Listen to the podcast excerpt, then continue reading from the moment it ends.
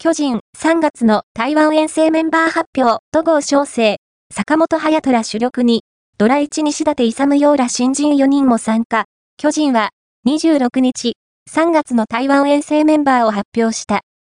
球団創設90周年及び台湾台北ドームの開業を記念して、3月2、3日に台北で台湾プロ野球2球団との親善試合を行う。開幕投手に内定している戸郷翔征や坂本隼人、岡本和馬ら主力が参加。